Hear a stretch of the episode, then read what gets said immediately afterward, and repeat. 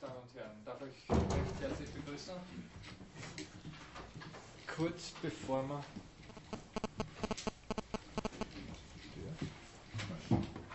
Sorry, wieder mal kleine technische.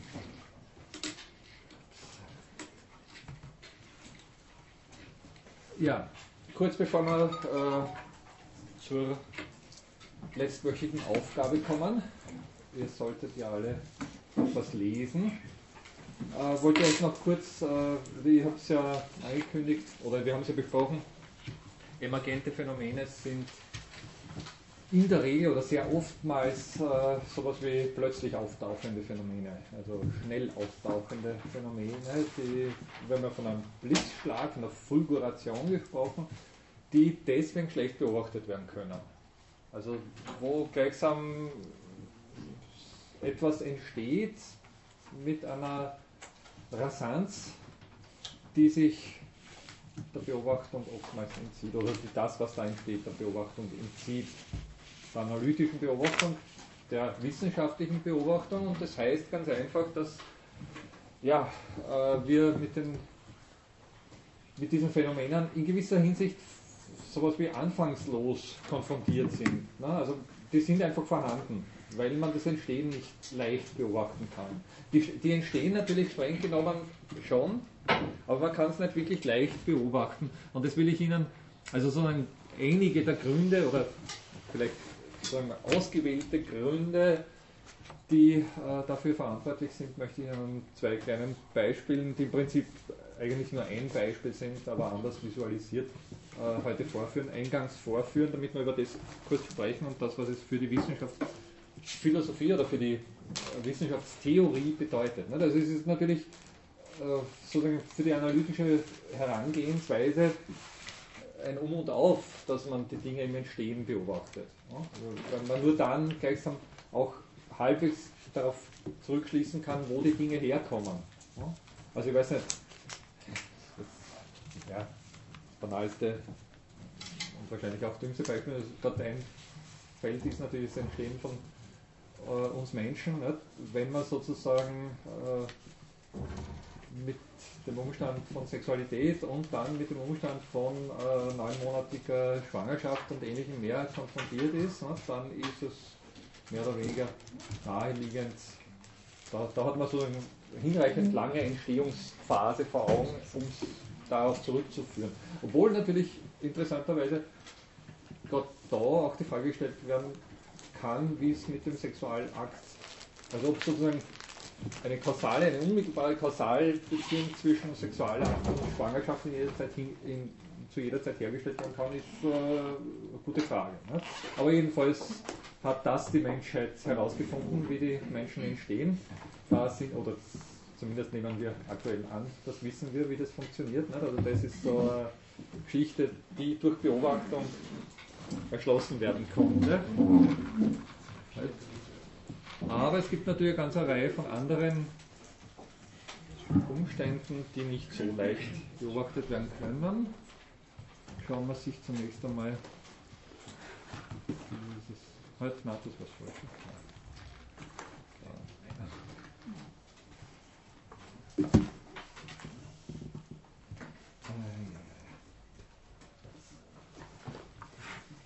wird schon, was jetzt erst besser.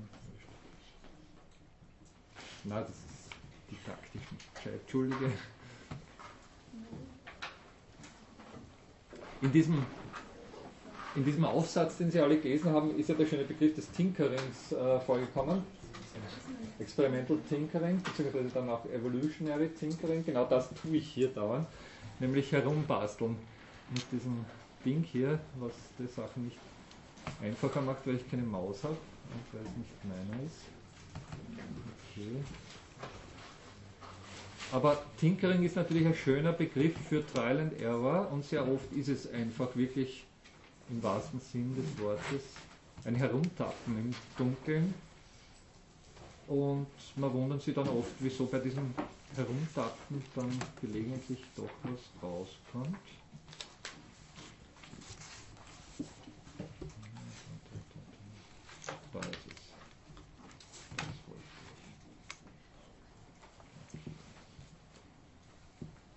So, jetzt brauchen wir ein Bild an. So, fast.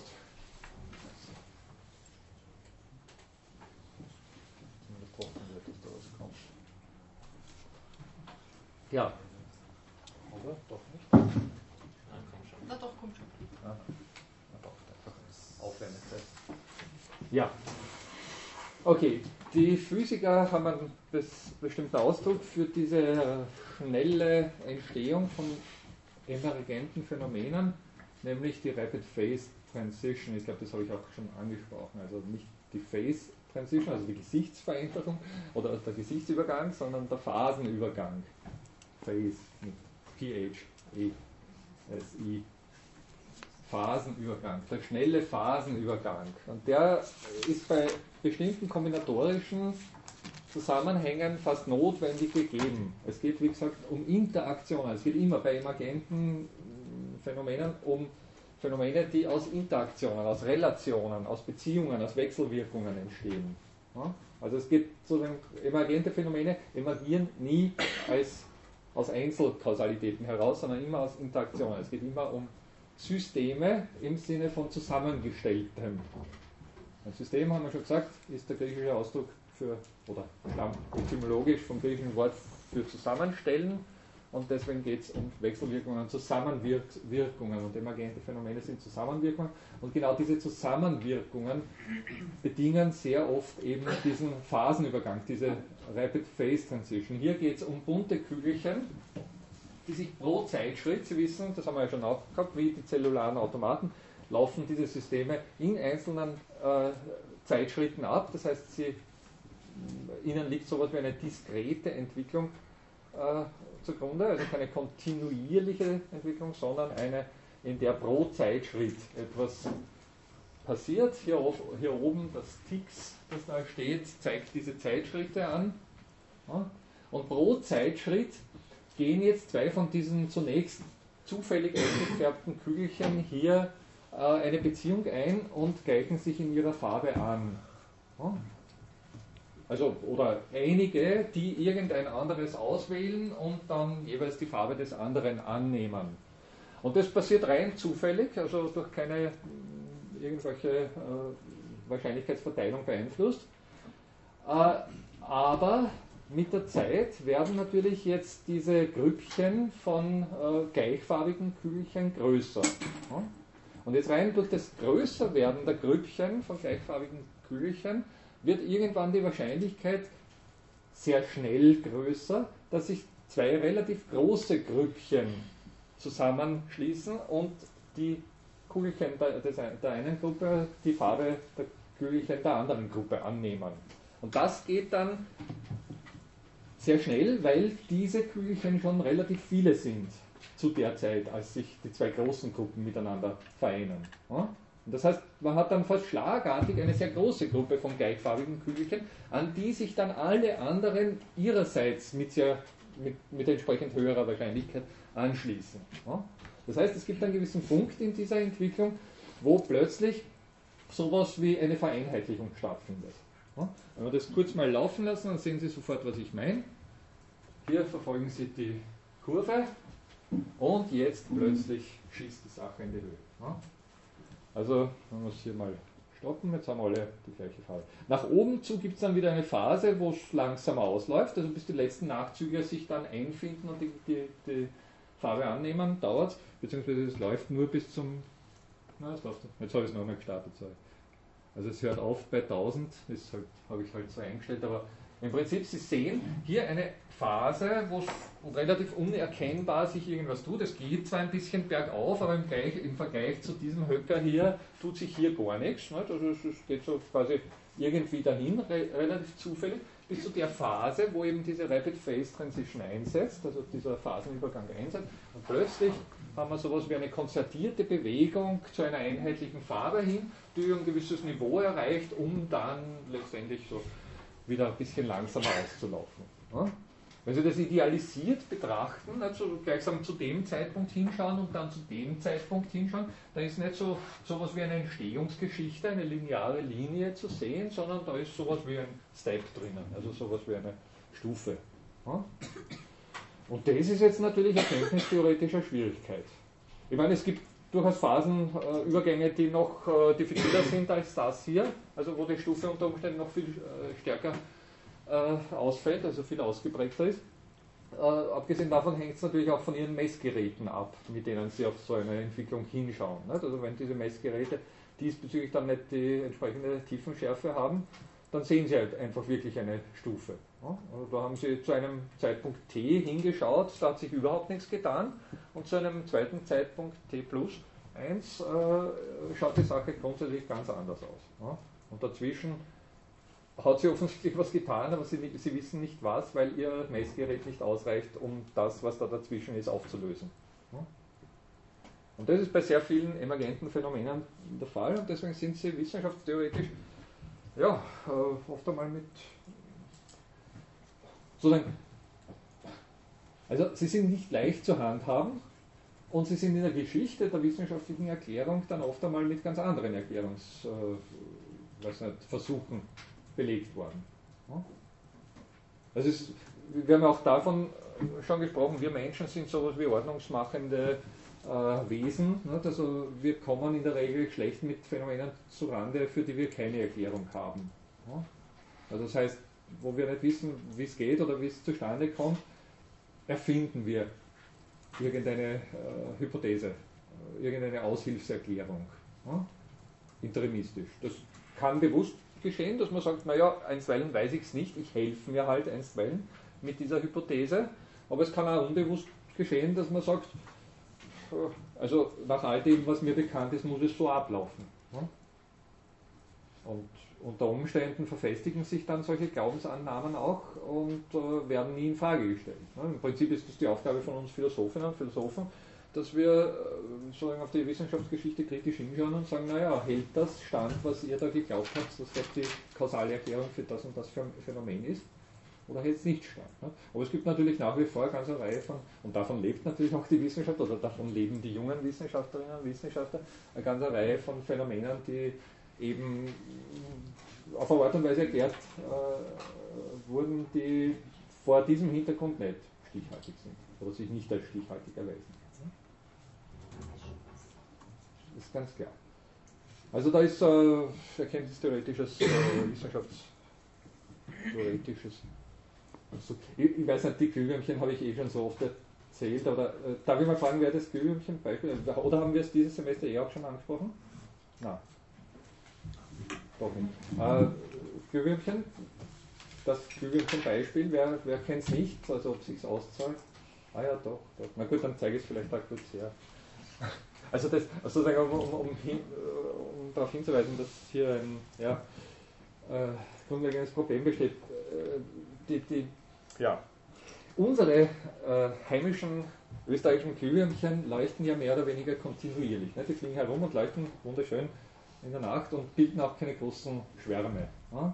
Aber es gibt, äh, so sagt man, ich habe es noch nicht gesehen, aber mir wurde es auch berichtet, mittlerweile haben also auch Freunde von mir gesehen, aber es ist in der Literatur äh, sozusagen gut beschrieben, es gibt in Thailand, im Süden von Thailand, äh, Glühwürmchen, die erstens mal nicht kontinuierlich leuchten, sondern blinken, also die ihr Lichtlein auf und ab drehen und die darüber hinaus auch große Schwärme bilden, also die, die sich zu sehr großen Schwärmen von Zehntausenden und Hunderttausenden Glühwürmchen zusammenfinden. Und dann äh, bei Dämmerung gelegentlich entlang von so Flussbänken äh, besonders gerne sich zusammenfinden und dort eben ihr Lichtlein auf und ab drehen. Und siehe da, und das ist das, was sozusagen das emergente Phänomen bei der Sache darstellt, sich mit der Zeit synchronisieren. Das heißt, es wurde, und das bereits im 16. Jahrhundert, von ersten europäischen Reisenden äh, berichtet, dass sich im Süden von Thailand Glühwürmchen bei der Dämmerung zusammenfinden und über hunderte Meter hinweg also ganze, ganze äh, Fluss, äh, Flüsse entlang am Ufer, äh, also synchron gleichsam das Licht auf und ab drehen. Ne? So richtig so ein Flash auf und ab, alle gemeinsam. Ne? Da man, so höre ich, damals im 16. Jahrhundert auch schon wusste, dass Glühwürmchen nicht sonderlich weit sehen, ne? stellt sich sofort die Frage, also wenn das über hunderte Meter hinweg so ein Phänomen stattfindet, stellt sich sofort die Frage, wie das Glühwürmchen am, am, linken Rand dieses Phänomens mit dem Glühwürmchen vom rechten Rand äh, gleich seine Informationen über das jeweilige Blinken austauscht. Ja? Also wie weiß der ganz rechts, wann der ganz links gerade blinkt und vice versa und wie wissen es alle in between. Ne? Also die Glühwürmchen, so glaubt man, sehen bestenfalls so 30 cm weit ne? und würden damit äh, relativ kleine Lokalität überblicken und äh, nicht äh, weit genug, um sich in der Art und Weise zu konzertieren. Und was man auch wusste, oder, beziehungsweise ich weiß nicht, wann man das festgestellt hat, aber ich nehme an, auch relativ bald, es gibt bei den Glühwürmchen keinen Dirigenten, keinen Chef, der gleichsam den Ton angibt oder das, den, den, Impuls vorgibt für diese äh, Auf- und Abdrehgeschichte.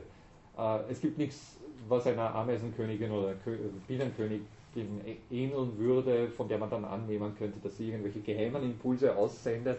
Also die sind in sich alle gleiche Individuen, die zu einer bestimmten Zeit und für sich alleine dann natürlich auch, also wenn sozusagen dieses Phänomen nicht entsteht, für sich alleine auch höchst unregelmäßig blinken. Also da gibt es nicht irgendwie so, weiß nicht, dass in Thailand zu einer bestimmten Zeit einfach das Licht aufgedreht wird. Ne? Äh, Abmachung oder ähnliches und auch wieder abgedreht wird. Okay, das war natürlich eine Geschichte, wo, also da äh, waren Hypothesen gefragt, weil sich die, so kann man sich eh vorstellen, im 16. Jahrhundert, also jetzt ohne da, was nicht, Mittelalter-Bashing zu betreiben, aber die Wissenschaft war noch nicht weit entwickelt, nicht? also deswegen hat man gesagt, okay, vielleicht andere kennen. Natürlich, der liebe Gott ist nahegelegen, nicht? also dass das jetzt ein Gott gewollt ist und auch für die Größe Gottes dann als Beweis genommenes Phänomen war, lag nahe, das ist ganz klar. Nicht? Aber es hat auch damals schon äh, Leute gegeben, die gemeint haben, na, irgendeine natürliche äh, Erklärung wäre schon toll. Ne? Also wenn wir, wenn wir da ein bisschen. Hat aber lange gedauert, also bis ins 20. Jahrhundert, ne? ganz, ganz spannend die haben, also wurden dann auch wirklich äh, vom, ich glaube von der Französischen Akademie der Wissenschaften, wenn ich mich nicht wurde eine Expedition sogar dahinter hin die, die Leute haben es am Anfang auch überhaupt nicht geglaubt. Ne? Also, dass da so viele Glühwürmchen sich synchronisieren können, wurde nicht geglaubt. Ne? Die haben da Expeditionen runtergeschickt, sich das genau angeschaut. Offensichtlich gibt es das Phänomen, aber wie es zustande kommt, wissen wir trotzdem nicht. Ne? Und im also mit der Zeit hat man ähnliche Phänomene gefunden. Es gibt auch irgendwelche äh, Gratten, Winkelkrebs werden die genannt, die so eine große Zange haben auf der einen Seite und die andere ist eher verkümmert. Und die schwenken sie dann gelegentlich so auf und ab und das tun sie unter bestimmten Bedingungen auch alle gleichzeitig. Ne? Also gibt es, glaube ich, sogar bei YouTube, ich bin jetzt nicht ganz sicher, ob es noch drinnen steht, aber bei YouTube gibt es ein Filmchen, wo man so einen Strahlen sieht und da sitzen jede, so hunderte solche, solche Gratten, die alle gleichzeitig ne? Man glaubt. Winker Crabs, also Winker von Winken und C-R-A-B-S. Also, wo man, ja, wird man wahrscheinlich unter dem Begriff bei, bei YouTube finden, nehme ich an. Äh, also, wo, wo man so, wenn man hinschaut, schon eher glaubt, dass das jetzt ein animiertes Filmchen ist. Nicht? Also, da hat sich jemand die Mühe gemacht, die alle dann so anzuordnen, dass sie gleichzeitig gibt aber scheinbar wirklich das Phänomen. Ja, aber darüber hinaus nicht, also mittlerweile weiß eben die Oszillationsforschung, es handelt sich um Oszillatoren, also es handelt sich um periodisch auftretende Phänomene, die eben interagieren und, und, und dabei emergente Synchronisation zeigen. Ne? Mittlerweile das auch, weiß man, dass auch unser, unser Herzmuskel äh, ähnlich gleich geschalten wird.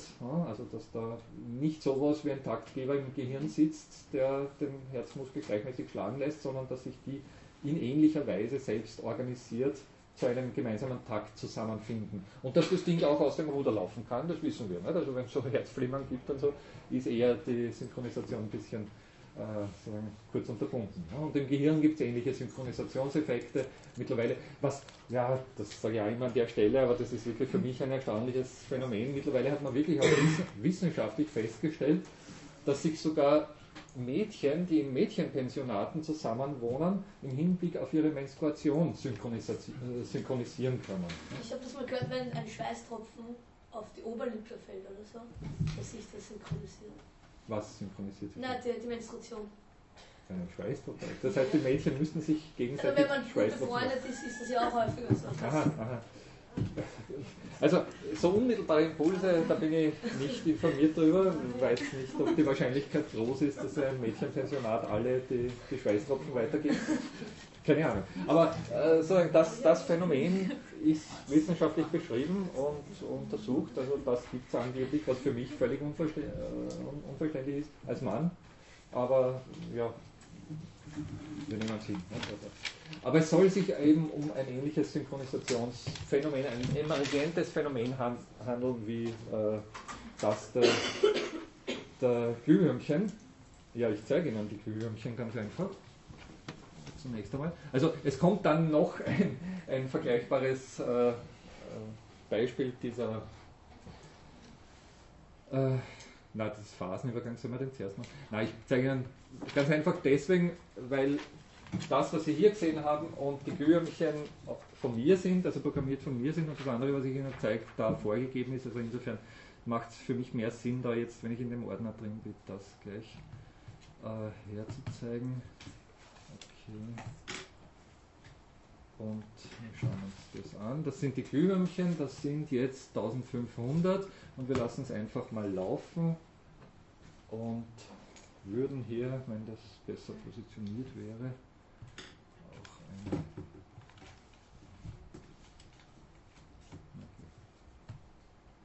Aber Sie sehen, sie flashen schon gemeinsam. Ne? Also ich starte es nochmal, damit Sie es deutlicher sehen und ich lasse hier auch diese äh,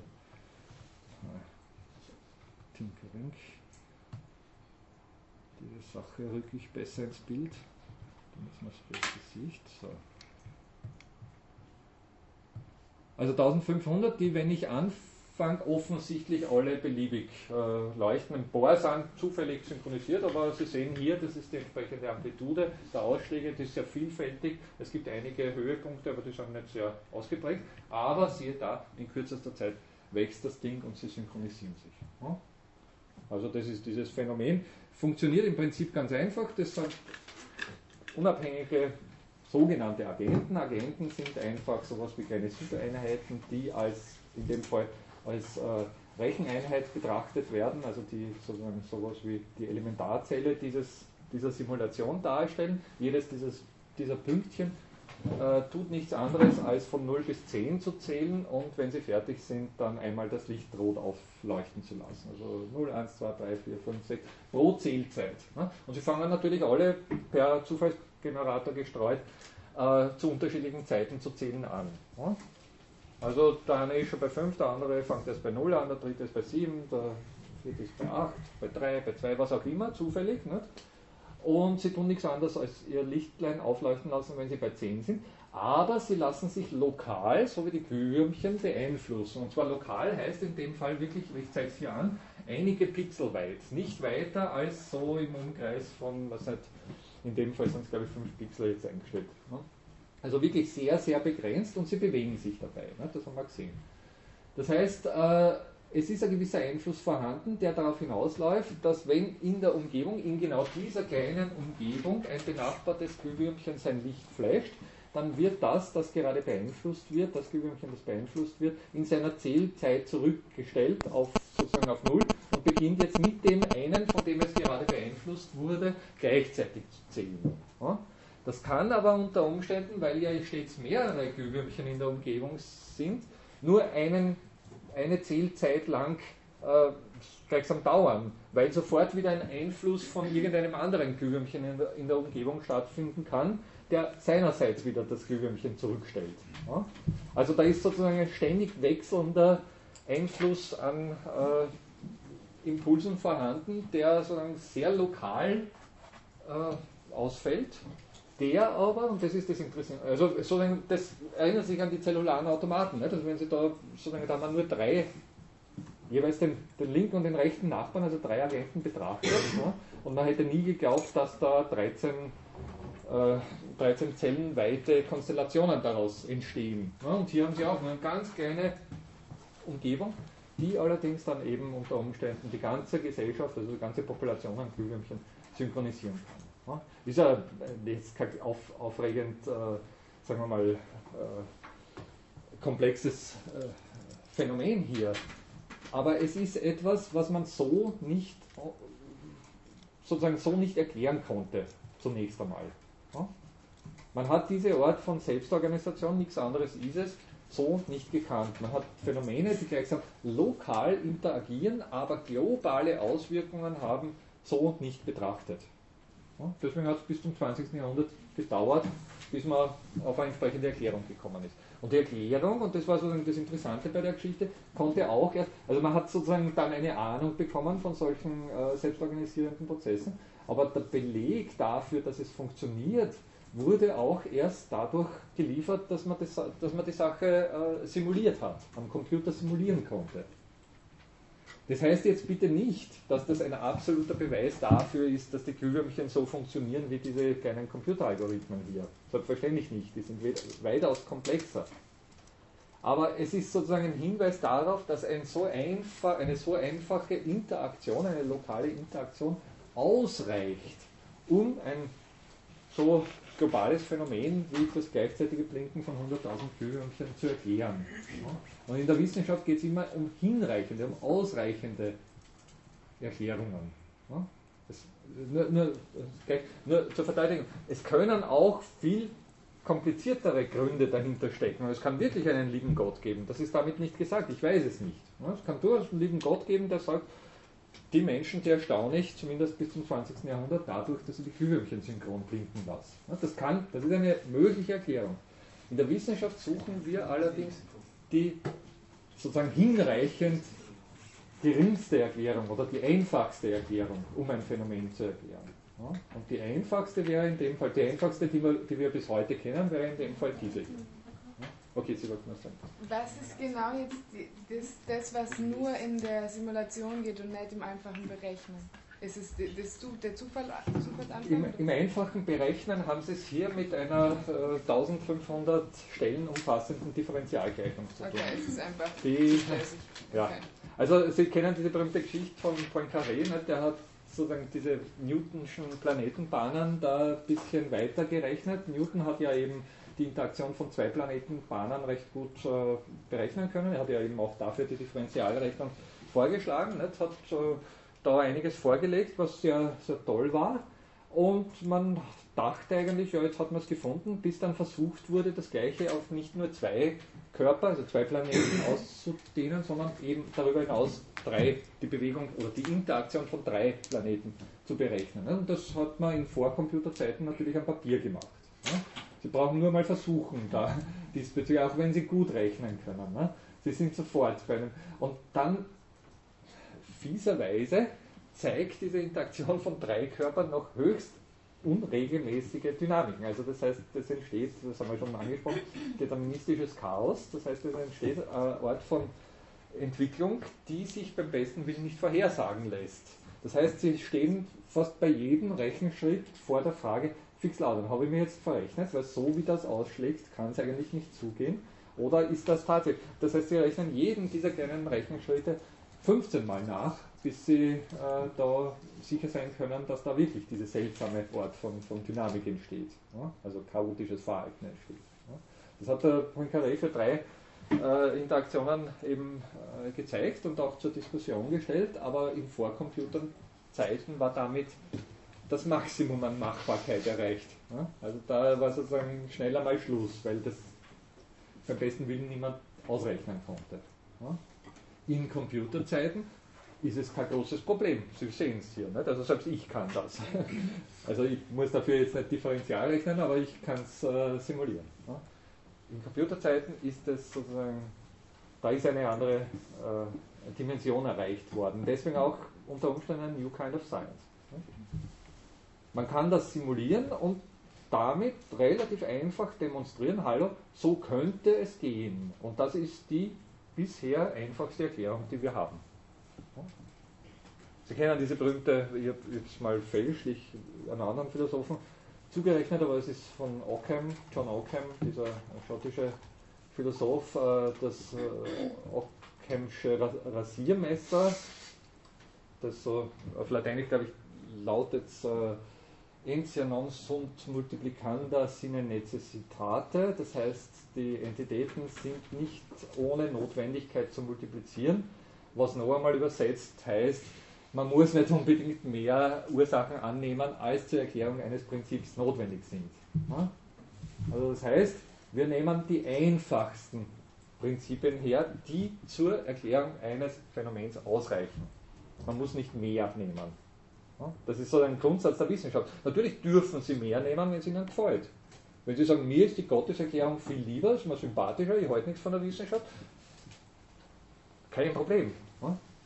Nur in den Wissenschaften ist es eine Abmachung. Aber das ist eine Norm, also das ist sozusagen eine gesellschaftliche Konvention. Die ist nicht bindend. Man muss sich da nicht dran halten, das möchte ich betonen. Also wer sagt, dem gefällt, mir, mir gefällt das da überhaupt nicht, dann okay, fein. Aber in den Wissenschaften ist sozusagen die einfachste Erklärung Nein, Entschuldige. Okay. Ich, der ich immer wettere. Ja.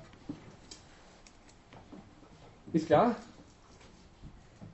Und Sie können sich dann natürlich auch vorstellen, wie es sozusagen mit, dem, mit der Erklärungs- äh, oder mit, mit dem Finden von kausalen Erklärung, Erklärungen diesbezüglich, äh, wie sich verhält.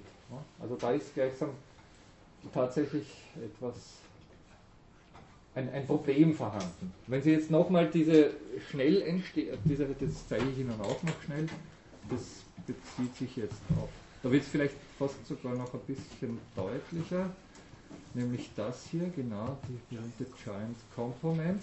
Das ist im Prinzip genau das gleiche Beispiel wie vorher, das mit den Pünktchen und den unterschiedlichen Farben, nur sind es hier äh, Netzwerkverbindungen, die eingegangen werden. Sie haben hier die Kandidaten, die sind einfach zufällig jetzt kreisförmig angeordnet, das sind die Kandidaten, die untereinander Beziehungen herstellen sollen. sollen. Und ich lasse jetzt einfach einmal einzeln, und sehen Sie nicht, also da haben wir jetzt zwei eine Beziehung her, hergestellt. Ich wähle wieder zwei aus, sie werden zufällig ausgewählt. Jeweils die, die längste Verbindung, hier sind schon drei, wird rot dargestellt. Und wir, wir können das jetzt da beliebig lang, Sie sehen, da tut sich gar nichts. Also da, das meiste, was entsteht, sind Dreierverbindungen. Hier. Und wir haben hier eine magische Grenze, wenn Sie die mal beobachten, also das sind sozusagen die Verbindungen, die eingegangen werden, beziehungsweise die Knoten, die schon verbunden sind. Wir haben hier eine magische Grenze, wenn wir die erreichen, dann, ja, ich mach's mal. Also Sie sehen, jetzt genau das gleiche passiert wie vorher. Es hat sich hier etwas getan, was eindeutig die größte bisherige Komponente ist, die ist zusammengeschlossen. Die ist allerdings nur fast gleich mit der da. Jetzt gibt es natürlich dann mittlerweile eine recht, recht, große Wahrscheinlichkeit, dass die sich auch verbinden und dann schlagartig viel, viel größer sind. Das heißt nichts anderes, als dass sich Netze auch, jetzt haben wir schon ziemlich große und Sie sehen, jetzt schießt hier die Entwicklung in die Höhe. Also jetzt ist dann die Wahrscheinlichkeit sehr groß, dass sich alle weiteren nur mehr an die eine Struktur anschließen. Ich lasse jetzt nochmal laufen, damit man es vielleicht so im bewegten Zustand auch sieht. und da schießt es dann die Höhe. Ist, ist natürlich jetzt sozusagen ein, ein, Richtwert, der ist nicht immer genau, der wird nicht immer genau getroffen, aber Sie sehen, hier findet ein Phasenübergang statt. Nicht? Also von einer relativ unverbundenen, differenzierten Landschaft von einzelnen solchen Verbindungen hin zu einer Komponente, die als Ganze verknüpft ist. Auch Netzwerke entstehen in dieser Art und Weise eher schlagartig, e-, eher äh, ruckartig, fulgurativ, emergieren.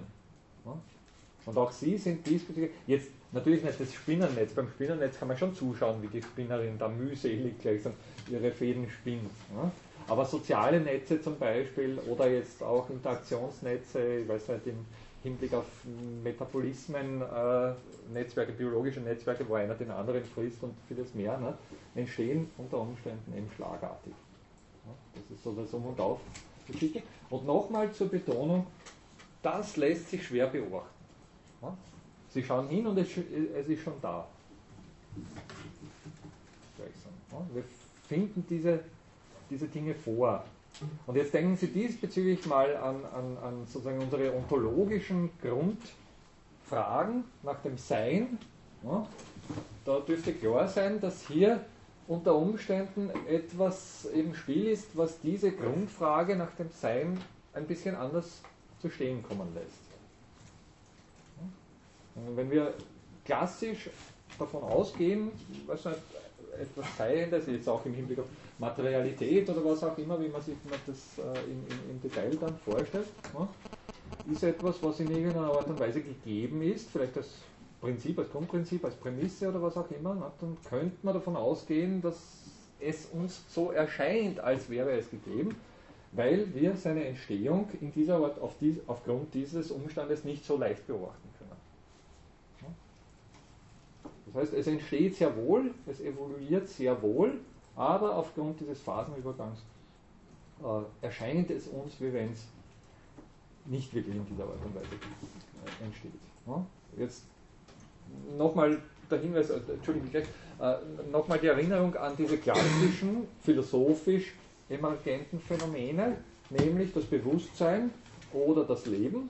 Ja? Da haben wir ja klassischerweise das Problem, dass wir nicht genau wissen, wie da sozusagen die Entstehungsbedingungen oder wie da das Phänomen äh, überhaupt zu fassen ist. Ja? Da könnte man jetzt beim Bewusstsein zum Beispiel durchaus darauf hinweisen, dass uns das Entstehen des Bewusstseins bis zu einem gewissen Grad entzogen ist.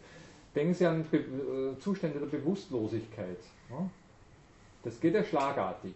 Ja? Plötzlich war man noch bei Bewusstsein, plötzlich ist man ohnmächtig und genauso plötzlich ist man meistens, man, natürlich ein bisschen diesig ist man schon, aber im Großen und Ganzen, ah, jetzt bin ich mir meiner wieder bewusst. Das sind sozusagen unter Umständen einfach äh, Resultate der Interaktionen unserer Gehirnvernetzung. Neuronen. Nicht? Manche, manche Bereiche des Gehirns werden kurzzeitig dann einfach vielleicht durch irgendwas unterbunden, arbeiten für sich separat und das, was wir Bewusstsein nennen, äh, funktioniert schlagartig nicht mehr so, wie wir es gewohnt sind. Und genauso ist, wenn sozusagen das Ding wieder, wieder in Kraft tritt, auch unter Umständen sehr plötzlich der Fall. Sie wollten vorher noch was sagen? Ja, ähm, ich, ich verstehe so ganz. Das ist ja nicht wirklich ein Grund, den man dann da findet. Also das zählt es im, im wissenschaftlichen Sinne jetzt als Grund, wenn man sagt, ich kann simulieren, weil wir hatten ja letztes Semester, hat sie auch gesagt, es lässt sich eben nicht reduzieren auf den Grund. Ja. Man kann es ja eigentlich nur nachstellen. Im Prinzip können Sie natürlich jetzt sozusagen die Einzelkausalitäten, die, die ganzen einzelnen Schritte nicht anders nachvollziehen, als wenn Sie es in der Art und Weise nachstellen und dann noch den Computer dazu bieten, das möglichst zu dokumentieren. Ne? Dass Sie gleichsam diese Entwicklung, also ich kann Ihnen ja, ich kann Ihnen ja sagen, hallo, jetzt gibt genau die Koordinaten dieses Punktes an und gibt genau die Koordinaten dieser Linie an und vieles mehr. Ne? Äh, dass ich dann sozusagen hernach die ganze Matrix überblicke der einzelnen Verbindungsschritte, die er hier kann. Äh, dann habe ich sowas wie eine riesige Auflistung, das ist entsprechend umfassend natürlich. Ich glaube, ich habe das letzte Jahr, äh, letztes Semester dann mal so eine Matrix hergezeigt. Ne? Lässt sich natürlich jetzt nicht leicht überblicken, aber rein theoretisch habe ich dann eine Auflistung der ganzen mikrokausalen Schritte, die zu dem Phänomen führen. Ne? Nur ist es sozusagen für die eine Entstehungsgeschichte maßgeblich und jede andere Zufallsgeneration ist eine ganz andere. Ne? Das heißt, ich kann jetzt, also sozusagen was, was Erklärung oder was die klassische Analyse will, das ist ja immer diese von Aristoteles herstammende Geschichte, dass sie die Dinge zerlegen und dann die Einzelteile so zusammenbauen, dass das Ding wieder funktioniert. Ne? Das ist da ein bisschen, kommt da ein bisschen anders zu stehen. Ne? Weil ganz einfach hier sozusagen im Prinzip verstanden wird, dass hier Einzelteile in einer bestimmten Art und Weise kombiniert oder Einzelteile miteinander interagieren in einer bestimmten Art und Weise das aber sozusagen im Einzelfall äh, unter Umständen jedes Mal ganz anders aussehen kann. Ja? Also vom, sozusagen es ist eine andere, das würde ich mal sagen, ist ein Aspekt dieser New Kind of Science, wenn man es so betrachten will, also wenn man das als wirklich als New Kind of Science betrachten will, ne? das ist ein spezifischer Aspekt, dass das, was wir bisher Erklärung genannt hat, eine leicht veränderte Note annimmt. Ich glaube, dass Spannende ist, dass ja im Grunde nur, äh, genauso wie in der empirischen Wissenschaft, ein Modell gebaut wird. Also man schaut die äh, Phänomene in der Realität an, mhm. dann baue ich mal ein mathematisches oder ein nicht mathematisches ja. Modell. Und äh, wenn das Modell gut ist, komme ich zum selben Ergebnis. Oder kann vielleicht bestimmte Dinge dann in der Realität besser prognostizieren. Ja. Aber zumindest äh, ist es eine perfekte Schneidung, äh, Beschreibung der Welt. Und, und, und deskriptiv ist das, glaube ich, eh das, das meiste, was man erreichen kann. Ja. Ich meine, grundsätzlich würde ich sagen, es geht auch ohne diese äh, also ohne mathematische und ohne diese Mittel nicht anders. Wir verwenden halt Worte, aber Worte, also wenn wir sozusagen mit Worten irgendein Phänomen beschreiben, ist es auch nicht das Phänomen selbst, sondern eben die Beschreibung. Also das ist einfach diese grundsätzliche erkenntnistheoretische Kluft, die uns mitgegeben ist, über die wir nicht drüber kommen. Das ist das und auf. Wir verwenden heute nicht mehr nur Worte, äh, also es ist ja interessant, die, die Bildgebung schlechthin in den Wissenschaften. Nicht? Also sozusagen, wir können uns gut vorstellen, diese Newtonschen Planetenbewegungen, wenn man da Differentialrechnungen, dass, das, dass man das sozusagen in Graphen darstellt und dann diese, diese äh, Rechenresultate nicht in Zahlen anschreibt, sondern in Linien miteinander verbindet. Ne? Das liegt irgendwie nahe und damit haben sie natürlich auch sozusagen einen Schritt der Visualisierung äh, der, der doch einen vielleicht auch qualitativen Unterschied zur verbalen Darstellung liefert oder zur Darstellung in Zahlen liefert. Ja. Und damit haben Sie natürlich die Möglichkeit jetzt, also das wäre jetzt sozusagen das, das statische Bild dieser Geschichte, aber wenn ich es laufen lasse, nicht, haben wir noch Dynamik auch drinnen in dieser Sache. Ja. Also da haben wir jetzt nicht nur gleichsam ein Bild, das wir nachträglich retrospektiv betrachten, aha, schau her, das war sozusagen die Entstehungsgeschichte, sondern wir können live dabei sein bis zu einem gewissen Grad bei dieser Entstehungsgeschichte. Das ist unter Umständen dann doch auch nochmal ein Schritt, ein Schritt weiter. Vielleicht diesbezüglich noch ein sehr, sehr, also ein Sprüchlein, das mir irgendwie so ja, ständig im Kopf herum bempert oder das mir nicht aus dem Sinn will und das meiner Meinung nach auch jetzt so ein bisschen den Kern dieser Frage nach a new kind of science enthält oder markiert. Ne? Also das ist meiner Meinung nach so der zentrale Aspekt dieser sogenannten New Kind of Science, nämlich der Umstand, also das wurde von, von, von einer Reihe von Wissenschaftlern diesbezüglich geprägt, dieses Sprüchlein, if you didn't grow it, you don't know it, or you only know it if you did grow it, or if you tried to grow it, or whatever. Was will das heißen? To grow it heißt es wachsen lassen. Und das meint genau diese Art von Technik. Du durchschaust das im Kern erst, wenn du dich selbst bemüht hast, und das Bemühen ist da betrieben, weil es manchmal nicht einfach ist, ne? wenn du dich selbst bemüht hast, die Bedingungen zu schaffen, dass so etwas wachsen kann. Ne? Also da ist gleichsam das, äh, dieser, dieser Teil der klassischen Analyse, wo die auseinandergenommenen Bauteile vor, vorhanden sind oder vorliegen und man es dann wieder zusammenbaut, damit es wieder funktioniert, ist gleichsam bezeichnet mit diesem to grow it. Und das meint ein selbstständiges Wachsen, das meint eine Selbstorganisation. Das ganze Ding wächst im Sinne einer Pflanze, wenn Sie so wollen. Also diese, diese Struktur hier, diese Stellung, die vielleicht sogar irgendwie entfernt etwas Blumenhaftes haben mag,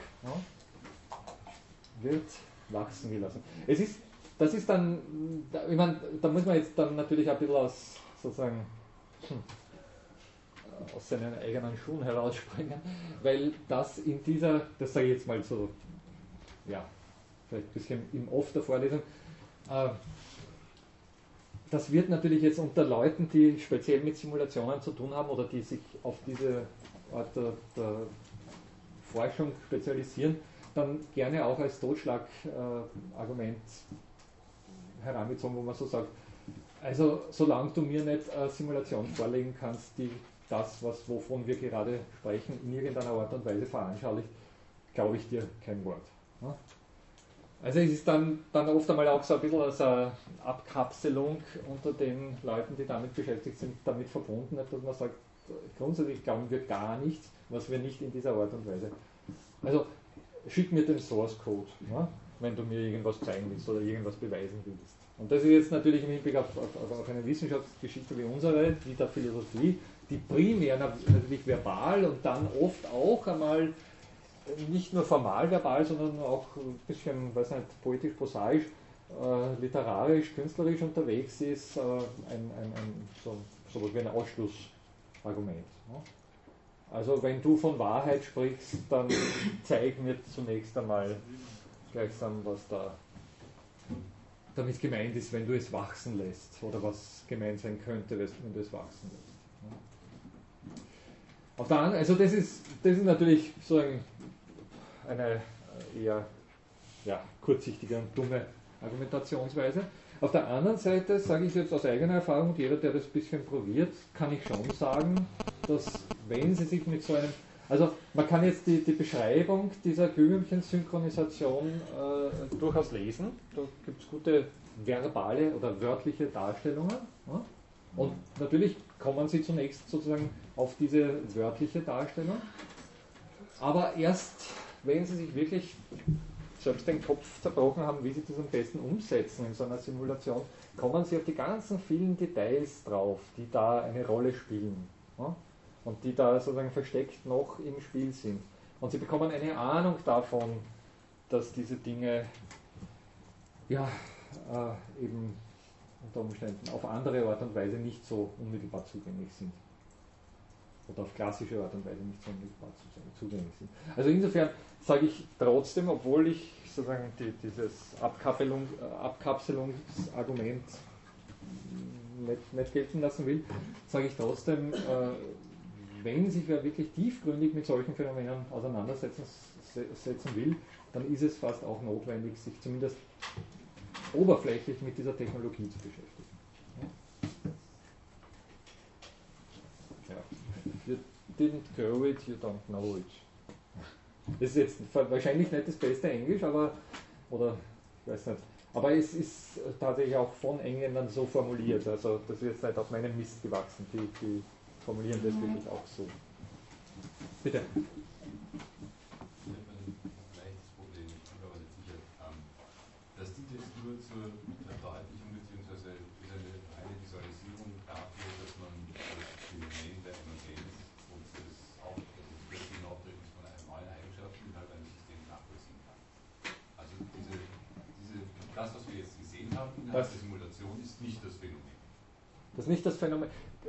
Also, würden Sie sagen, das ist ein Phänomen?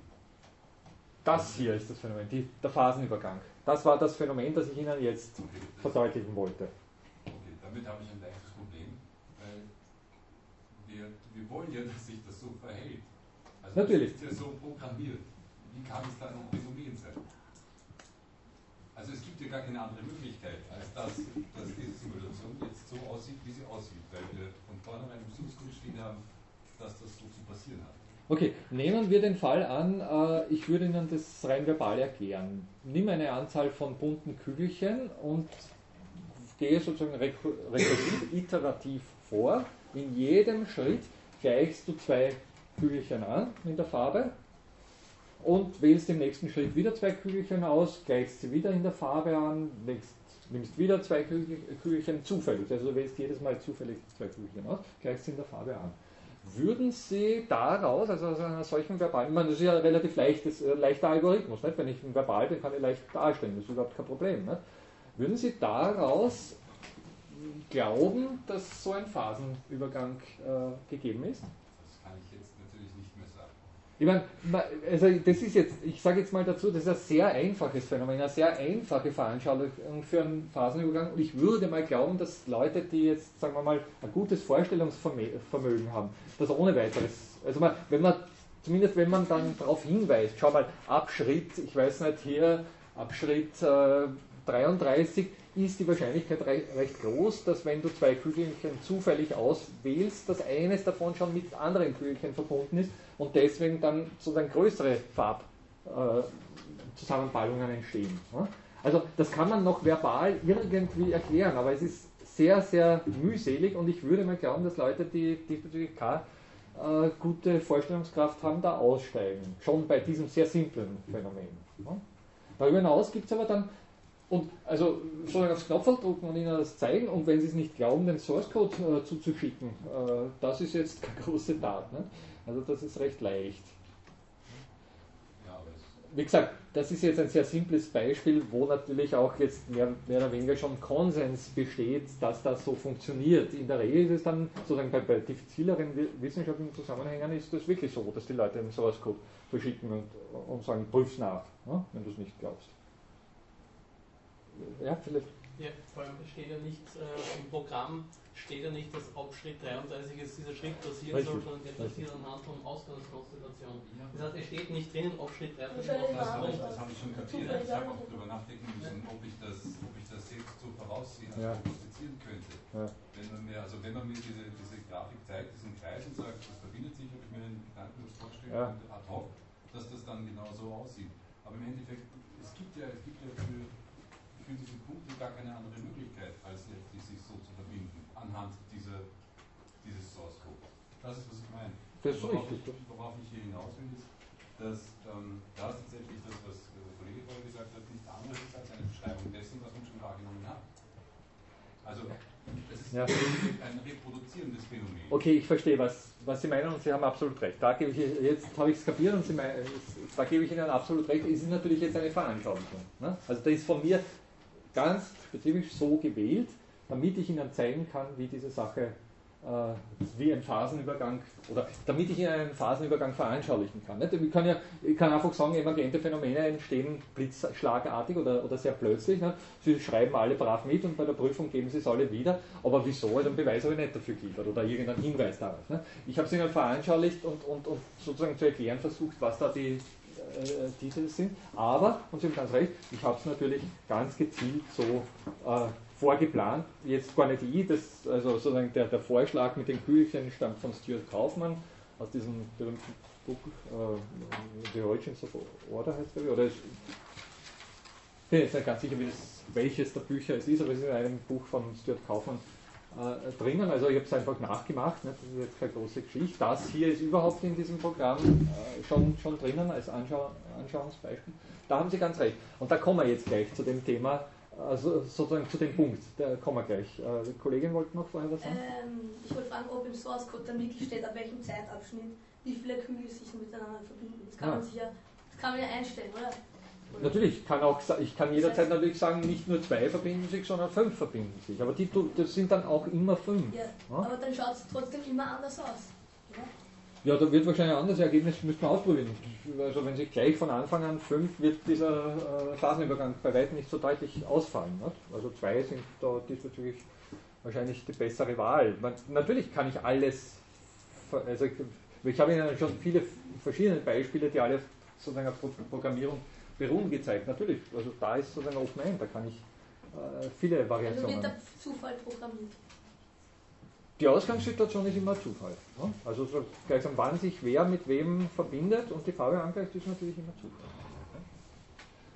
Ähm, ich kann natürlich auch einfach reinschreiben, okay, jetzt mach mal so wie wenn und ab Schritt 33 tut ihr so wie wenn jetzt plötzlich. Ne? Also natürlich kann man auch sowas programmieren, aber das ist bei komplexeren Geschichten erstens mal extrem aufwendig. Ne? Und zweitens, ja, eher dann lachhaft. Ne? Also das ist jetzt nicht das, das wäre so, wenn Sie wissenschaftliches Experiment im Hinblick auf soziale Interaktionen durchführen und Schauspieler dafür verwenden, die dann eben Kooperation spielen sollen. Und nicht also das ist jetzt nicht der. Aber jetzt sind wir bei dem Punkt und jetzt sind wir auch beim, beim Thema, beim eigentlichen Thema, hallo, der, eigentlichen, der heutigen Stunde, nämlich wieder bei den großen Möglichkeitsräumen, die durch kombinatorische Probleme, also durch Interaktionsphänomene entstehen. Wir haben, das haben wir das letzte Mal schon gesprochen, selbst bei kleinen Interaktionsgrößen, also jetzt, weiß nicht, drei Nachbarn, also linker, rechter Nachbar und ein Ding, was nicht, 256 äh, Möglichkeiten zum Beispiel. Und Sie haben bei größeren Za- Zahlen Game of Life dann sofort unvorstellbar große Möglichkeitsräume. Das war ja auch in diesem Aufsatz angesprochen. Ich hoffe, den haben alle, gesprochen, äh, alle gelesen. Da gibt es eben sozusagen den Vorschlag, oder gab es Anfang der 30er Jahre, glaube ich, einen Vorschlag, das im Hinblick auf eine sogenan- äh, sogenannte Fitness Landscape zu betrachten. Es gibt ein, einfach einen Möglichkeitsraum, der sehr, sehr, sehr, sehr groß sein kann, wo etwas passieren kann. Aber nur sehr, sehr wenige Optionen, die passieren können, sind auch in irgendeiner Art und Weise dann zielführend. Sei es problemlösend, sei es äh, überlebensfördernd, sei es äh, was nicht, im Hinblick auf Konkurrenz vorteilhaft und vieles mehr. Die berühmte Fitness Nicht? Also Fitness ist sozusagen ein, ein Begriff dafür, dass etwas fitter ist als die Umgebung. Aber in welcher Hinsicht sich diese Fitness dann auswirkt, das ist natürlich damit noch nicht gesagt. Bei Lebewesen geht es in der Regel ums Überleben. Aber das ist nicht unbedingt die einzige Fitness, die es geben muss. Also weiß nicht, Fitness im Hinblick auf Hörsaal geschehen kann zum Beispiel durchaus im schnellen Mitdenken und schnellen Kombinieren und weiß nicht, aufmerksam Zuhören bestehen und vieles mehr. Also da muss, und das können andere Kriterien sein als fürs Überleben. In, in, weiß nicht, im Straßenverkehr zum Beispiel förderlich wären. Ja? Also es geht gleichsam um einen enormen Möglichkeitsraum, in dem manche der Kombinationen, die in ihm möglich sind, aber in der Regel sehr, sehr wenige, irgend sowas wie Erfolg versprechen, sprich ein Weitermachen, ganz allgemein formuliert, erlauben und viele, viele andere nicht. Und das ist sozusagen der Grundgedanke bei dieser evolutionären Herangehensweise.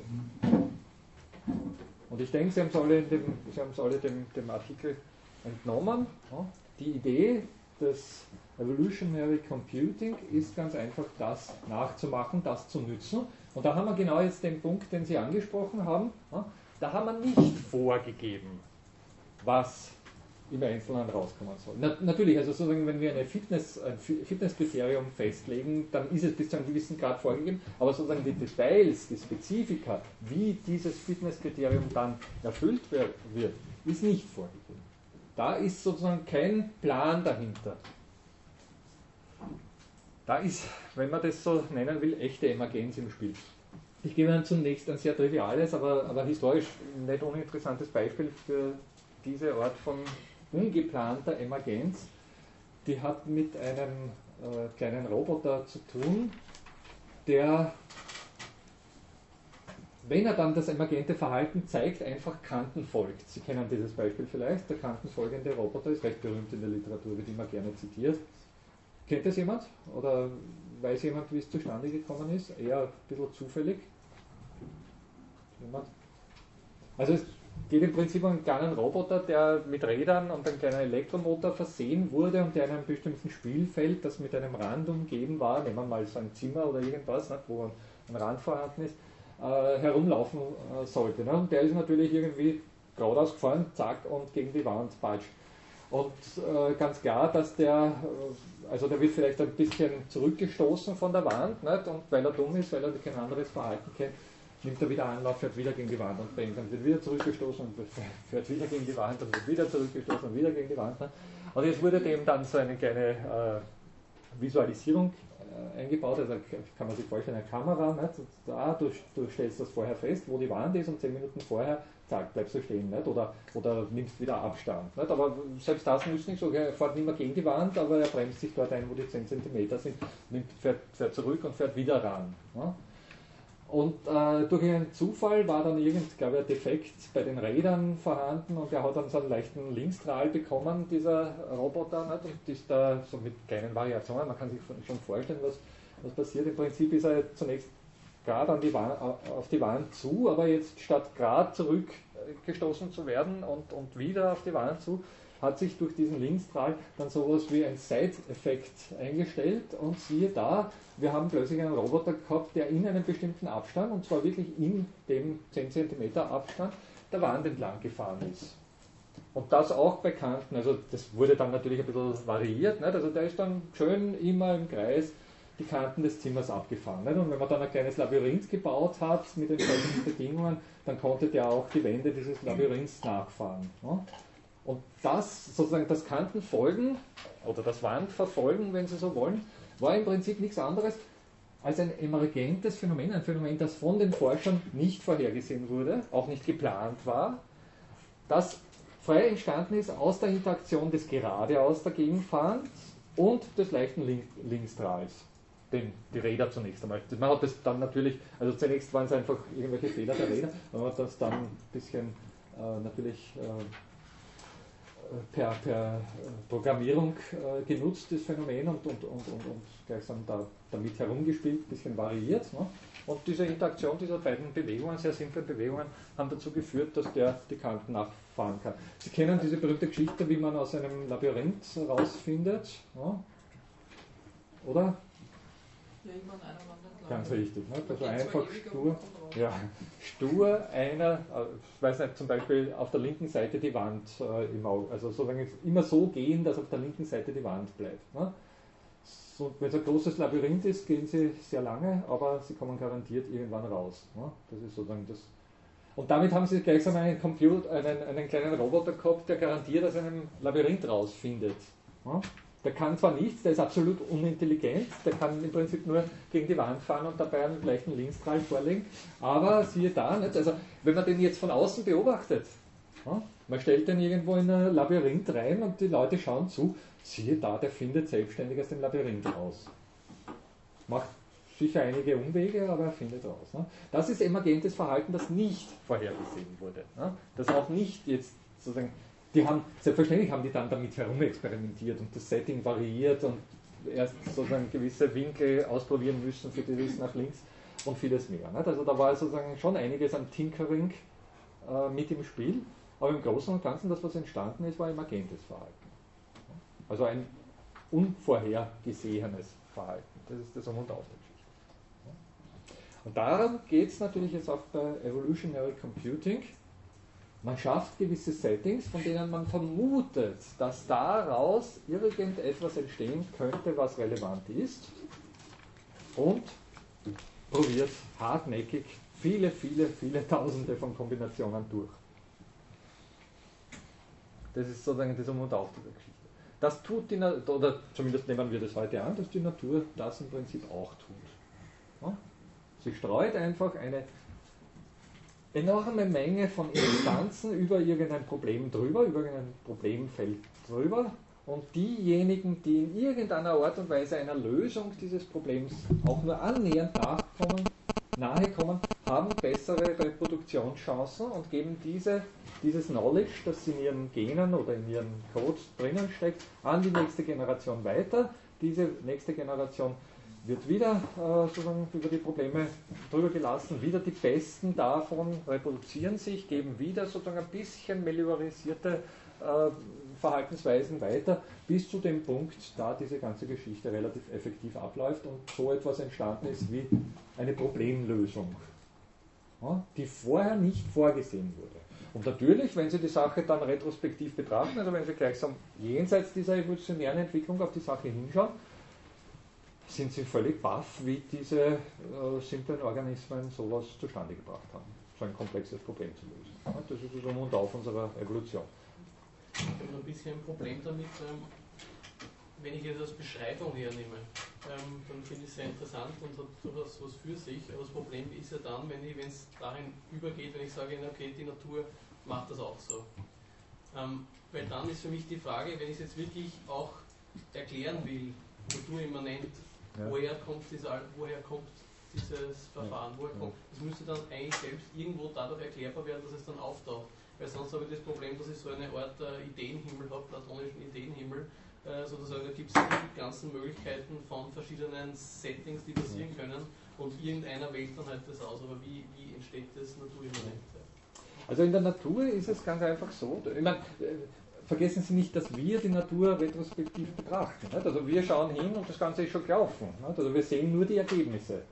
Wir sind Ergebnisseher, wenn Sie so wollen. Wir sehen die Evolution selbst nie, sondern wir sehen das, was sie hervorbringt.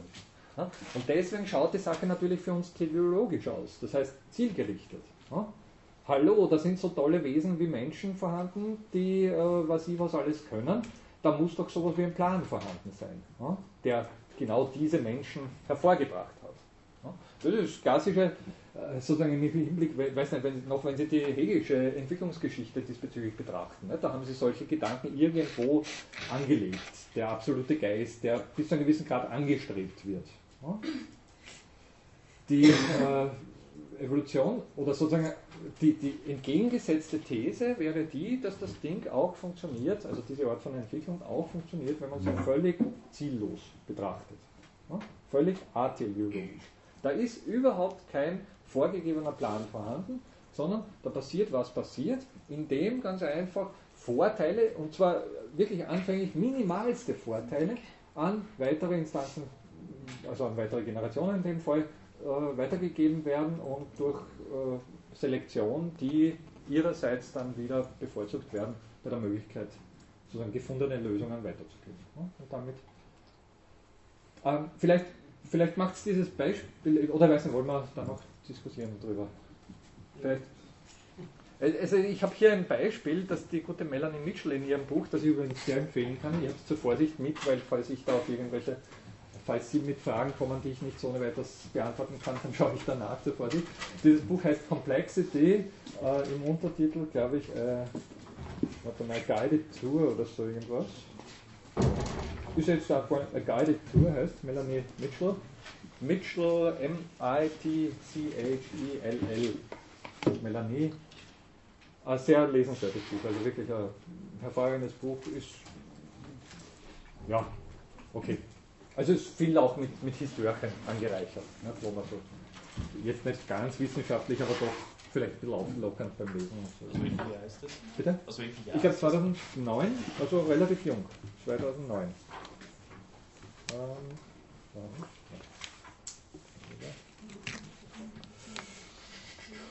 no? kenne ich auch schon. 2009, ja, 2009. Ist auch nicht sonderlich teuer, kann man. Also ist wirklich empfehlenswert. Da ist das Beispiel drinnen. Es geht um einen, es geht um Robbie. Ah, die gute Melanie Mitchell hat Kinder und man merkt, dass da sozusagen der Erklärungshorizont äh, ein bisschen eingefärbt ist. Es geht um einen Roboter, den, den nennt sie Robi und der äh, pickt Cans, also der sammelt äh, Dosen auf. Die blauen Dinger hier sind Dosen und der rote ist der Robi. Ich, ich lasse es nicht laufen, ganz einfach deswegen, weil das Ding über Nacht braucht, um äh, das Ergebnis zu erbringen. Also diesbezüglich kann ich Ihnen das nicht wirklich vorzeigen, aber es ist gut zum Erklären, worum es geht, also wenn man es wenn einfach so vor sich sieht. Äh, in Wirklichkeit gibt es 200 Instanzen von diesem Robi. Also es gibt nicht nur einen Robi, sondern es gibt 200 Robis. Und diese Robis äh, tun nichts anderes, als eben zunächst mal zu versuchen, hier diese Dosen zu erwischen. Die blauen Dinger, wie gesagt, Dosen. Für diese Dosen gibt es Punkte. Also Fitnesspunkte. Jedes Mal, wenn er eine Dose erwischt, kriegt er einen Fitnesspunkt. Äh, aber äh, er bewegt sich eben auf seinem Spielfeld, wie Sie sehen, und dieses Spielfeld ist anders als, die, als einige andere Beispiele, die, ich Ihnen gezeigt habe, nicht zu einem Tor beschlossen. Das heißt, hier gibt es Mauern. Hier rundherum, oben, unten, links, rechts, ist eine Wand vorhanden und der gute Robby pampert relativ oft gegen die Wand und er kriegt dafür äh, Minuspunkte. Jedes Mal, wenn, wenn, er gegen die Wand läuft, äh, wird ihm ein Punkt von seiner Fitness abgezogen und es gibt darüber hinaus, na gut, überlegen wir sich das einmal, was der Robby machen kann. Der steht jetzt pro Spielzug, es geht wieder um einzelne Spielzüge, wie bei einem Spiel, ein Spielzug, setzt den Robby in eine bestimmte Situation. Er steht auf einem Spielfeld. Auf diesem Spielfeld werden vier Nachbarfelder betrachtet, nämlich die im Norden, im Westen, im Süden und im Osten. Die anderen, die diagonal liegenden, werden nicht betrachtet, die spielen nicht mit bei, diesem, bei dieser Art von Insinuation. Also nur Nord, West, Ost, Süd gilt und das Spielfeld, auf dem er steht. Wenn Sie jetzt das hier oben betrachten, dann findet sich der Robbe in folgender Situation. Er steht auf einem Spielfeld, das legal ist, also ein legales Spielfeld. Auf diesem Spielfeld befindet sich keine Dose, es ist leer. Und dieses Spielfeld wird äh, rechts von einem leeren Spielfeld, äh, unten auch von einem äh, leeren Spielfeld begrenzt und äh, links und oben befindet sich eine Wand. Ja? Genau die Situation hat er. Das ist die Lebenssituation, wenn Sie so wollen, in der dieser Roboter drinnen steckt. Die gute Melanie Mitchell schlägt vor, diese, diese Situation in einer bestimmten Art und Weise zu kodifizieren. Äh, es gibt pro Spielfeld drei Möglichkeiten, nämlich dass keine Dose, warte mal, ja, dass keine Dose vorhanden ist, dass eine Dose vorhanden ist oder dass eine Wand vorhanden ist. Keine Dose schlägt sie vor 0, äh, eine Dose schlägt sie vor 1 und eine Wand schlägt sie vor 2. Also 0, 1, 2. Die drei Möglichkeiten gibt es pro Spielfeld. Pro Situation für den Roboter gibt es fünf Spielfelder. Felder. Das heißt, Sie haben im Prinzip einen, um, um die Situation zu verklausulieren, haben Sie einen Code von fünf Stellen, wo jede Stelle mit den Zahlen 0, 1, 2 belegt sein kann. Also stellen Sie sich vor, wenn ich es hier in Klammern schreibe, nicht? also der hätte jetzt, wenn man die, die, die eigene Position als erste, als erste Stelle in diesem Code betrachtet, dann Norden, äh, also oben, ähm, rechts, unten und links der Reihenfolge nach, nicht? dann hätte der 0, dann haben wir oben eine Wand, das wäre 2, dann haben wir links eine, leere, wieder, wieder 0, ja? unten 0 äh, und rechts ebenfalls 2. Ja? Also das wäre jetzt sozusagen der Code 02002 für die Situation des. Ja? Okay? Und der macht jetzt nichts anderes, als dass er sich pro Schritt zufällig irgendwo hin bewegt, auf eines dieser, dieser Spielfelder zunächst einmal und dort wieder seine Situation bestimmt. Ja? Dann kriegt er wieder irgendeinen so Code. Eine Kombination von fünf Stellen, die mit jeweils drei Möglichkeiten belegt sind. Das sind sehr, sehr viele. Jetzt hat er darüber hinaus einen genetischen Code, der zunächst einmal zufallsgeneriert ist. Das ist sowas wie die Gensequenz dieses Hobbys. Und diese Gensequenz besteht als nichts anderes, als dass für jede der Kombinationen dieser äh, fünffachen Codes mit jeweils drei Stellen eine Verhaltensanweisung gegeben wird. Wir haben, äh, also wie gesagt, fünf Positionen mit jeweils drei Möglichkeiten. Es gibt 243 solche Stellen, also solche Möglichkeiten. 243 solche Situationen kann der Robi vorfinden. Und jede der 243 äh, Möglichkeiten birgt jetzt bestimmte Verhaltensmöglichkeiten. Das naheliegendste natürlich, wenn er sich in einer Situation findet, wo zum Beispiel eine blaue also eine Dose vorhanden ist, dass er sich bückt und diese Dose aufhebt. Das ist der Idealfall, weil dann dadurch bekommt er Punkte. Das ist das Tollste. Das ist eine der Möglichkeiten. Die wird zum Beispiel mit 0 kodifiziert, wie auch immer. Das heißt, wenn sich der Robby auf diesem Feld vorfindet und eben seine Situation abcheckt, also hier offensichtlich eine 1, aber hier auch 1, hier auch 1, hier äh, 0 und hier 0 in diesem Code, ja, dann ist die Idealsituation, dass er sich bückt und diese Dose aufhebt, einsammelt. Ja. Da schaut er dazu in seiner Gensequenz nach, und zwar an der Stelle, an der die Kombination, die entsprechend ist, wäre in dem Fall 1, 1, 0, oder Entschuldige, 1, 1, 1, 0, 0, an der die Kombination vorhanden ist. Dort findet er einen Eintrag, der ihm sagt, bück dich und heb die Dose auf. Dieser Eintrag ist seinerseits wieder kodifiziert in Form einer Zahl, und zwar schlägt die Melanie Mitchell diesbezüglich sieben Möglichkeiten vor. Die naheliegenden Möglichkeiten sind natürlich also die Dose aufzuheben. Eine weitere Möglichkeit wäre natürlich nach links zu gehen, eine Möglichkeit nach unten, eine Möglichkeit nach rechts, eine Möglichkeit nach oben. Das würde in dem Fall nicht zum Erfolg führen. Ne?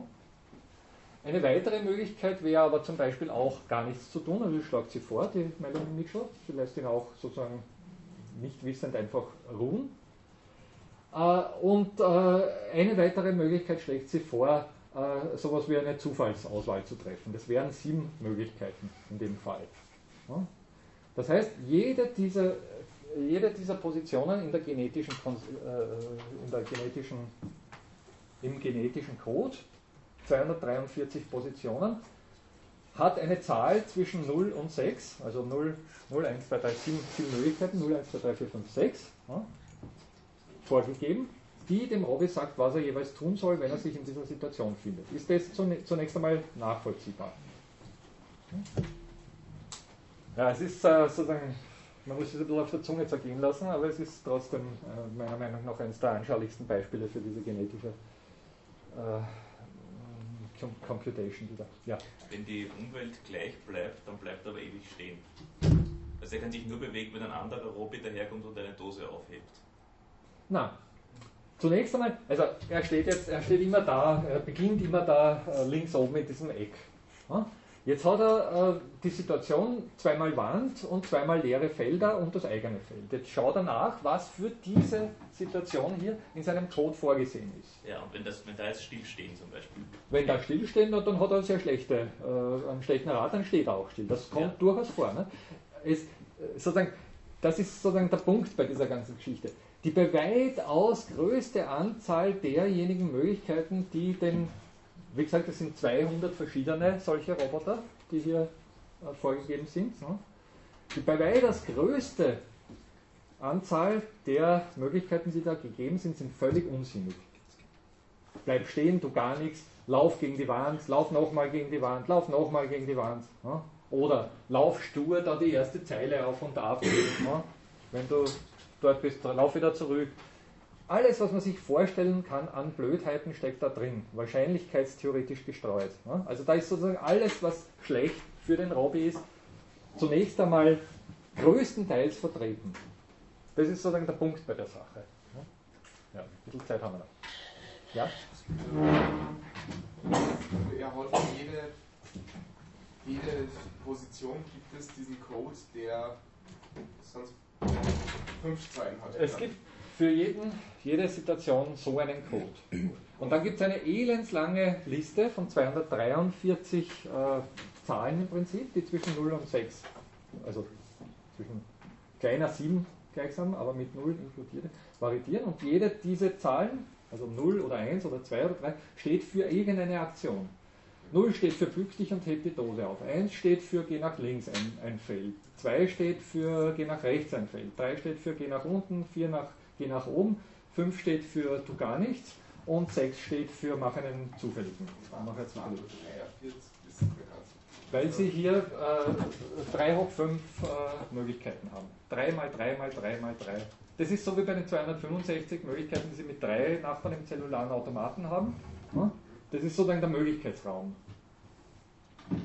Sie permutieren einfach diese drei Zahlen, 0, 1 und 2, auf fünf Positionen Okay. gegeneinander. Alle, alle Möglichkeiten, also 0, 0, 0, 0 ist drinnen, 2, 2, 2, 2, was natürlich auch nicht, nicht, sozusagen gar nicht möglich ist. Stellen Sie sich vor, 2, 2, 2, 2 ist nicht möglich, der ist nicht auf allen Seiten und noch am eigenen Feld von einer Wand umgeben. Trotzdem ist es da vorgesehen, einfach weil es per Zufall generiert wird. Nicht? Wenn Sie das mit der Hand dann auschecken würden, welche überhaupt möglich sind, wäre das viel zu aufwendig. Diese, diese Art der Programmierung rechnet damit, dass die unsinnigen äh, Teile dieser ganzen Geschichte sofort wegfallen, weil sie von der Evolution eben ausgesondert werden. Die sind zwar beim ersten, also am Anfang durchaus drinnen, fallen aber sofort weg. ne? Und das gleiche gilt jetzt natürlich, und das ist das Um und Auf, auch für die unsinnigen Aktionen, die der Roboter tun kann. ne? Der läuft tatsächlich, also viele seiner 200 Instanzen laufen tatsächlich ständig gegen die Wand. Oder bleiben, wie du gesagt hast, am Ort stehen und bewegen sie überhaupt nicht. ne? Also sozusagen völlig unsinnig. Aber in der zweiten Generation sind die weg, weil sie eben keine Punkte eingefahren haben, weil sie sozusagen überhaupt keine Fitness errungen haben. ne? Das schaut im Prinzip dann so aus, von da an ist es relativ einfach, ne, dass in jedem Durchgang die durchschnittliche Punktezahl dieses Roboters errechnet oder angeschaut wird. Also der sammelt, der, weiß nicht, wenn er ständig gegen die Wand läuft, dann kriegt er ständig nur minus 1, nicht, im schlimmsten Fall. Die werden übrigens dann jeweils 1000 Mal laufen gelassen, nicht, also deswegen läuft das ganze Ding über Nacht, also es braucht sehr lange. Aber im schlimmsten Fall läuft er 1000 Mal gegen die Wand und hat minus 1000 Punkte damit eingefahren, also den schlechtesten möglichen Wert. Ne? Aber es kann natürlich auch einer drunter sein, der dann do, doch die erste Dose zum Beispiel zufällig findet. Der läuft, der wuselt herum, findet die erste Dose, hebt sie auf und damit hat er zumindest einmal 10 Punkte eingefahren. Damit ist er unter seinesgleichen der König. 10 Punkte ist jetzt im Prinzip nichts, noch nichts, ne? das ist kein Erfolg. Aber unter seinesgleichen ist er der, der die höchste Fitness hat. Und jetzt wird einfach festgelegt, dass diejenigen, die die höchste Fitness haben oder die über einem bestimmten Durchschnittswert an Fitness liegen, sich reproduzieren dürfen und ihren genetischen Code mit kleinen Mutationen weitergeben können. Die Variante, die, die äh, Melanie Mitchell schlägt eine andere Variante vor, aber das geht auch sozusagen bereits mit kleinen Mutationen. Da ist einfach das, was sozusagen für Variation und für Anpassung sorgt, die Mutation selbst. Jetzt sind wir bei einem sehr interessanten Punkt, den Sie alle kennen. Ja, das haben wir auch schon oftmals angesprochen. Sie wissen, Bakterien zum Beispiel vermehren sich so. Ja, die geben einfach ihre eigene genetische Information weiter, die mit kleinen Mutationen versehen in der nächsten Generation fast eine identische Kopie, aber dann doch so etwas wie unter Umständen im Bezug auf bestimmte, weiß nicht, äh, Problemchen optimierte Version abgibt. Ja? Mit Mutation geht das. Das heißt, der wird zufallsmutiert, dieser Code, und diejenigen Varianten, die schlechter sind, fallen sowieso weg, weil sie sofort aussterben. Und diejenigen, die ein bisschen besser sind, haben eine höhere Fitness und werden dann in der nächsten Generation wieder mit einer höheren Wahrscheinlichkeit repliziert, ja, weitergeben. So funktioniert die Evolution. Das funktioniert, Entschuldige, nur, nur den, den einen Punkt, das funktioniert mit Bakterien hervorragend. Seit 4 Milliarden Jahren, schätzt man, gibt es Bakterien.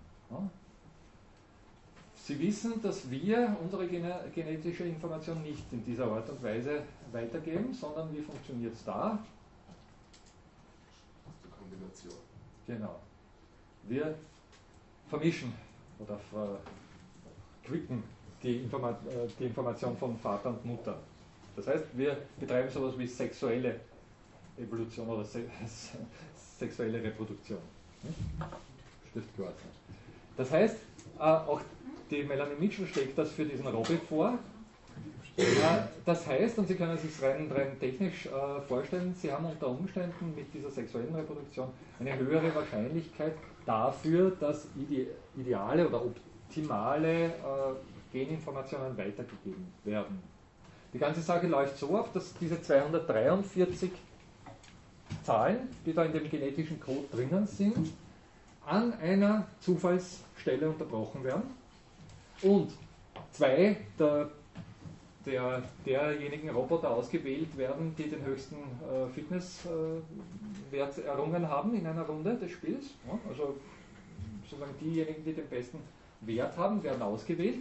Ihr genetischer Code wird an einer bestimmten Zufallsstelle unterbrochen und der erste Teil des einen Elternteils und der zweite, Eltern, äh, zweite Teil des zweiten Elternteils wird kombiniert für den Code des Nachkommens.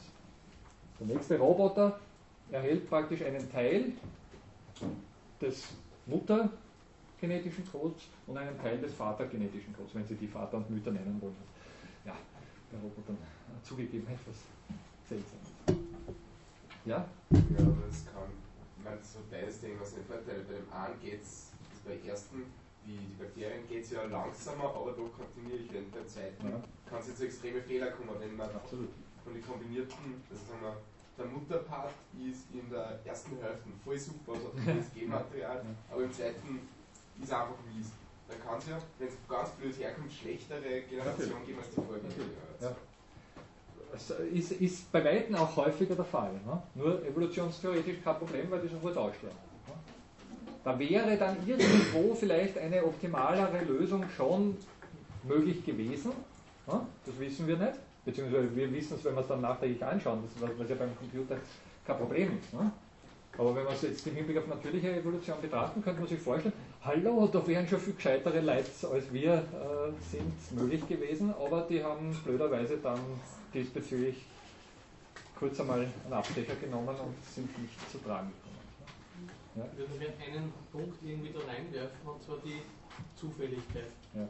Also das ist ja schon, äh, wie soll man sagen, eine eigenartige Geschichte, weil in diesen Computersimulationen, wenn man etwas daraus lernen kann, ist ja, was wir gelernt haben, dass Zufälligkeit eigentlich in dem Sinn nicht existiert, mhm. sondern determiniert ist. Ja. Wenn ich das übersetze auf die Evolution, und da ist jetzt Zufall ein großer Punkt, wenn man sagt, die, der Algorithmus, der evolutionäre Algorithmus der Biologie spielt das jetzt durch, aber es kann ja in dem Sinn eigentlich, äh, diese, äh, äh, wie soll ich sagen, eine Kategorie, die vom Beobachter her Sinn macht, weil wir wissen nicht warum, aber es kann ja in dem Sinn eigentlich wirkliches Zufälligkeit in dem Sinn, es, also es, es ist aber wesentlich äh, plausibler anzunehmen, es gibt eine, äh, irgendwas, da, es gibt sozusagen eine Erklärung dafür als diese Zufälligkeitskategorie. Mhm. Natürlich, also es stimmt absolut, dass der Computer im Prinzip keinen Zufall zusammenbringt, aber er bringt eine hinreichende Annäherung an Zufälligkeiten zustande. Und das ist das, was hier, was hier punktet. Also Sie können mit jedem Pseudo-Random Generator, wie er in ganz normalen Computern eingebaut ist, eine doch hinreichende Annäherung an Zufälligkeit, also an das, was wir Zufall nennen, gemeinhin erreichen. Das heißt, Sie können so eine schöne, weiß nicht, äh, irgendeine Art von Distribution annehmen, Glockenkurve oder sonst was, da gibt es ja verschiedenste Formen, und schauen, wenn Sie jetzt den Computer bitten, das zu tun, was wir Zufallsgenerieren nennen, ob der jetzt weitgehend dieser Glockenverteilung zum Beispiel nahe kommt, indem er jetzt 10.000 Instanzen erzeugt. Der soll 10.000 Mal würfeln zum Beispiel. Und wenn er mit diesem Würfelwurf, äh, mit diesem Würfelwurfen hinreichend nahe an so eine Verteilung rankommt, dann nehmen wir an, nicht, und das ist sozusagen der Clou bei diesen, bei diesen determinierten Zufallsgeschichten, nicht, die werden so zurecht gezimmert, dass eben hinreichend nahe an solche Verteilungen herangekommen wird, dann äh, reicht es für den Normalsterblichen. Ich meine, ich gebe schon zu, nicht, wenn Sie sozusagen gefinkeltere Teilchen, physikalische Experimente durchführen, dann reicht Ihnen erstens mal so ein Laptop sowieso nicht. Und dann brauchen Sie auch äh, wesentlich bessere äh, Zufallsgenerierung. Die, habe ich ja gesagt, kriegen Sie dann unter Umständen aus dem Internet, wenn Sie CERN darum bitten oder ähnliches. Also da gibt es Möglichkeiten, da gibt es noch Abstufungen, das gebe ich absolut zu. Für dieses Beispiel, also ich habe es auch nach, ich habe es auch laufen lassen, wir können, ja, ich weiß nicht, wie ich es wie ich es wirklich vorzeigen kann. Also Sie sehen, ich meine, ich kann es hier laufen lassen, aber Sie sehen nichts, als dass sich was bewegt. Ne? Und zwar sehr schnell. Ja? Und dann bleibt da einmal hängen. Das ist jetzt nicht die, ja, sorry, Vorführ, äh, Entschuldige, Vorführeffekt. Äh, das, äh, sozusagen, da, da, sieht man sehr lange überhaupt nichts. Da stehen Sie erst in der Früh dann auf und sehen, hallo, der hat wirklich äh, etwas herausgefunden. Vielleicht nur, nur ganz kurz, naja, das geht ja. Wir machen das nächste Mal die Sache nochmal im Detail und, und ich werde Ihnen dann sozusagen die wirklich verblüffenden Ergebnisse dieser Geschichte zeigen. Weil nur so, also zunächst einmal, er optimiert wirklich das Dosen, das Dosenfinden. Er läuft nicht mehr gegen die Wand und er findet im Schnitt mit der Zeit tatsächlich alle Dosen. Aber das, also er findet wirklich alle Dosen, aber das Interessante, und er läuft dann auch relativ zielgerichtet von Dose zu Dose und sammelt sie auf, obwohl die Dosen jedes Mal neu zufällig verstreut werden. Aber das wirklich Interessante ist, dass er, und das ist sozusagen das, was auch die Melanie Mitchell verblüfft hat, dass er Strategien entwickelt, wie er optimal von einer Dose zur nächsten kommt. Das ist das Spannende. Die Melanie Mitchell hat sich dann einfach Gedanken gemacht, sie schreibt das recht anschaulich in dem Buch, wie sie vorgehen würde, wenn sie diese Dosen aufglauben sollte und hat versucht, diesbezüglich einen Algorithmus zu schreiben und auch sowas wie einen genetischen Code damit zu erzeugen, der gleichsam ihrer Meinung der beste gewesen wäre. Und siehe da, der hat einen viel optimaleren Code als sie selbst. Und die ist sicher nicht dumm, die Melanie Mitchell. Nicht? Der hat einen viel optimaleren Code herausgefunden, wie er mit, diesen, mit dieser Aufgabe zurande kommt. Und das ist sozusagen das Überraschende, das ist jetzt das ist diese Art von Überraschung, die eben in keiner Art und Weise vorhersehbar ist. Das ist sozusagen der Punkt äh, bei solchen äh, Experimenten, bei dieser New Kind of Science, wenn Sie so wollen. Vielen Dank für heute. Wir werden das das nächste Mal noch ausführen.